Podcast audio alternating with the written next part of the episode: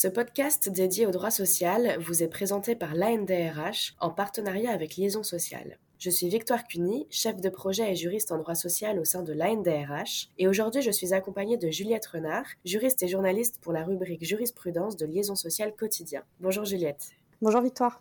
Ensemble, on va explorer quatre sujets cruciaux en droit du travail à travers la récente jurisprudence et qui viennent impacter directement la pratique des DRH et DRH. Alors tout d'abord, on va aborder la question de la langue à utiliser dans les documents de travail en examinant la place que peut prendre l'anglais dans la pratique professionnelle. Ensuite, on traitera des infractions commises par des salariés avec leur véhicule de fonction. On se penchera également sur les candidatures frauduleuses de salariés aux élections professionnelles, particulièrement ceux sur le point d'être licenciés et qui en ont connaissance. Et enfin, on discutera de la mise en place de la BDE-SE. Alors Juliette, on peut peut-être commencer notre première discussion sur l'usage de l'anglais dans la pratique professionnelle, car il y a en effet un principe en droit du travail qui veut que tous les documents qui comportent des obligations pour le salarié ou des dispositions qui sont nécessaires pour l'exécution de son travail soient rédigés en français. Mais est-ce qu'avec l'utilisation de plus en plus fréquente de l'anglais dans le monde professionnel, et dans les startups par exemple, on ne pourrait pas imaginer une tolérance en la matière.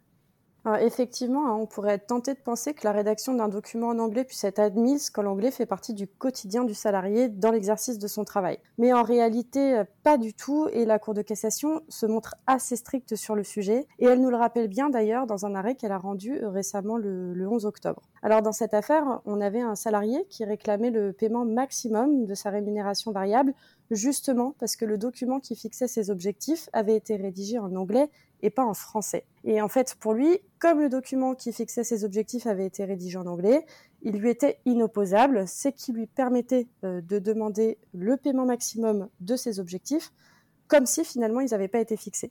Et la particularité dans cette affaire, c'était que l'entreprise en question, elle était filiale d'une société américaine, et donc inévitablement, l'anglais y était fréquemment utilisé. Mais pour la Cour de cassation, ça n'a rien changé. À partir du moment où le document n'avait pas été rédigé en français, les objectifs étaient inopposables aux salariés et donc ils pouvaient en demander le paiement maximum.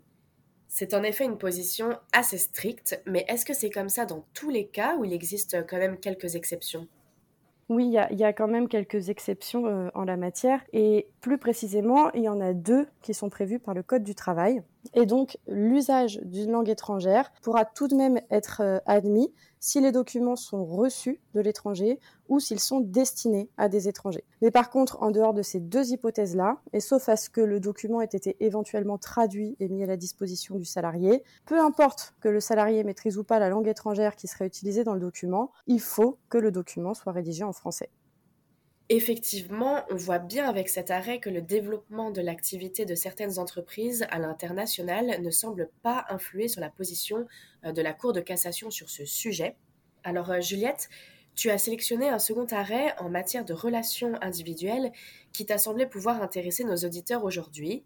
Il porte sur les infractions commises par les salariés avec leur véhicule de fonction. Alors c'est bien une question qui intéresse les entreprises, puisque quand ça arrive, la question de savoir si on peut licencier euh, sur ce fondement euh, peut se poser. Alors que nous dit la jurisprudence sur ce sujet? C'est effectivement possible hein, de licencier un salarié dans ce cas-là, mais pas toujours. Et en fait, si on regarde la jurisprudence qui est rendue en la matière, on voit que tout dépend du contexte de l'infraction et des conséquences pour l'employeur. Et donc, dans ce cadre-là, la Cour de cassation se pose trois questions. La première, c'est est-ce que ces faits se rattachent à la vie personnelle ou à la vie professionnelle du salarié en question? C'est important parce que les faits qui sont commis hors temps et lieu de travail ne peuvent donner lieu à un licenciement disciplinaire que s'ils constituent un manquement à une obligation contractuelle ou s'ils peuvent se rattacher par certains éléments à la vie professionnelle du salarié. La deuxième question qu'elle se pose dans ce cas-là, c'est celle de savoir si le comportement du salarié a eu une incidence sur les obligations qui découlent de son contrat de travail. Par exemple, si le salarié est livreur et qu'il se fait retirer son permis, on voit bien que ça pose problème. Mais là, par contre, on ne sera pas sur du licenciement disciplinaire, on sera sur un licenciement qui sera justifié par l'impossibilité pour le salarié d'effectuer son travail, mais peu importe. Et enfin, euh, la troisième et dernière chose qu'il faut se demander, c'est savoir si le comportement du salarié a engendré un dommage. Et ça aussi, c'est important puisque c'est un élément que la Cour de cassation prend en compte euh, quand elle est amenée à se prononcer sur ce type de situation. Oui, donc on voit la nécessité dans ce genre de cas de bien évaluer la situation avant de licencier le salarié.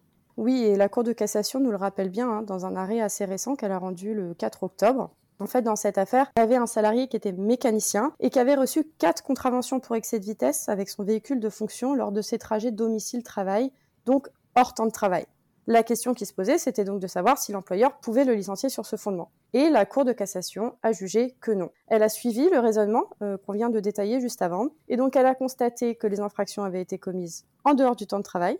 Elle a aussi relevé que le comportement du salarié n'avait pas eu d'incidence sur les obligations qui découlaient de son contrat, puisqu'il était mécanicien. Et elle a aussi constaté qu'il n'y avait eu aucun dommage. Donc pour elle, c'était des faits qui relevaient de la vie personnelle du salarié et qui ne pouvaient donc pas justifier un licenciement disciplinaire. Merci Juliette pour ces éclairages qui portaient donc sur les relations individuelles de travail. Alors pour la suite de ce podcast, je te propose de passer à un autre sujet qui relève cette fois des relations collectives et qui préoccupe bien souvent euh, les services de ressources humaines. Alors je pense ici à la gestion des représentants du personnel de l'entreprise et plus spécifiquement de leur statut de salarié protégé. Parce qu'on sait que l'employeur qui souhaite les licencier doit respecter une procédure spécifique et qu'il doit demander au préalable une autorisation administrative, ce qui peut générer euh, quelques difficultés. Et sur le sujet, tu as repéré un arrêt rendu assez récemment qui traitait de la question des candidatures frauduleuses aux élections professionnelles. Alors déjà, Juliette, est-ce que tu peux nous dire ce qu'est une candidature frauduleuse? Alors, on parle de candidature frauduleuse quand un salarié qui est menacé de licenciement ou de sanctions disciplinaires par exemple, décide de présenter une candidature aux élections professionnelles de l'entreprise dans le seul but de pouvoir profiter de la procédure protectrice.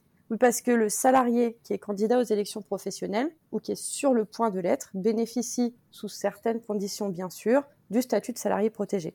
Mais alors comment l'employeur doit réagir dans ce cas-là? Est-ce qu'il doit le traiter comme un salarié protégé ou comme un salarié lambda? Eh bien, ce n'est pas une situation qui est très simple pour l'employeur, parce que ce que nous dit la Cour de cassation dans un arrêt qui a été rendu le 18 octobre, c'est qu'en tout cas, il ne peut pas, de son propre chef, décider d'écarter le statut protecteur du salarié. Il doit avant toute chose saisir le tribunal judiciaire dans les 15 jours qui suivent les élections pour faire constater le caractère frauduleux de la candidature et en demander l'annulation. Et ce n'est que s'il obtient gain de cause dans ce cadre-là qu'il peut ensuite et seulement ensuite se dispenser de suivre la procédure protectrice lors du licenciement.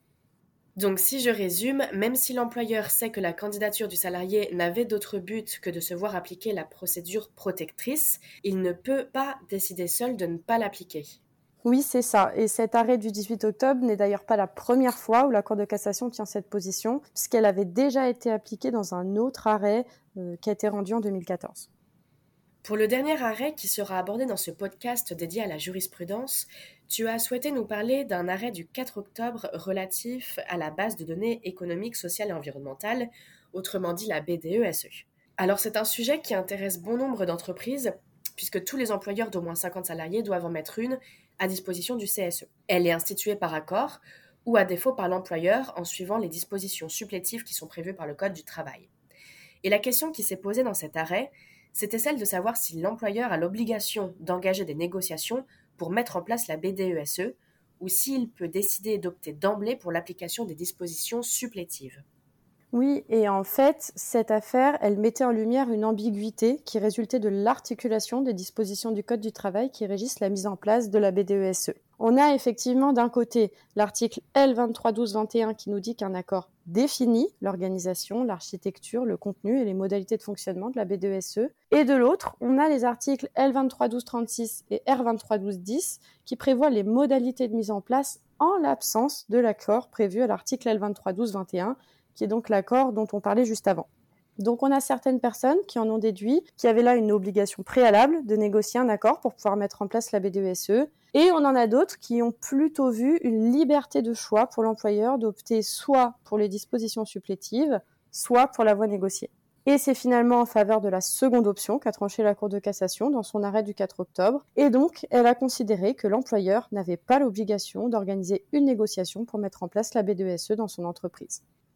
Autrement dit, ça signifie que l'employeur peut tout à fait décider de procéder par voie unilatérale en respectant les dispositions supplétives du Code du travail, mais est-ce que ce n'est pas plus avantageux pour tout le monde de passer par la voie de la négociation, ne serait-ce que pour pouvoir adapter la BDESE à l'entreprise? C'est sûr que la négociation d'un accord présente quand même un certain intérêt, il y a une très grande liberté qui est laissée aux partenaires sociaux dans ce cadre-là, et presque tout est négociable. Donc ça leur permet effectivement d'adapter largement la BDESE à l'entreprise et à son environnement. Et d'ailleurs, les éléments qui sont prévus par les dispositions supplétives sont des indicateurs qu'on pourrait presque qualifier de standards. Ils sont donc pas toujours pertinents au regard de l'activité ou de la structure. Donc oui, pour répondre à ta question, hein, effectivement, la négociation présente quand même des avantages qui ne sont pas négligeables. Eh bien, écoutez, on arrive à la fin de ce podcast. Merci Juliette pour cette analyse très intéressante de la récente jurisprudence sociale. Nous espérons que ce podcast vous a plu et nous vous donnons rendez-vous très prochainement pour le prochain. À bientôt! À bientôt!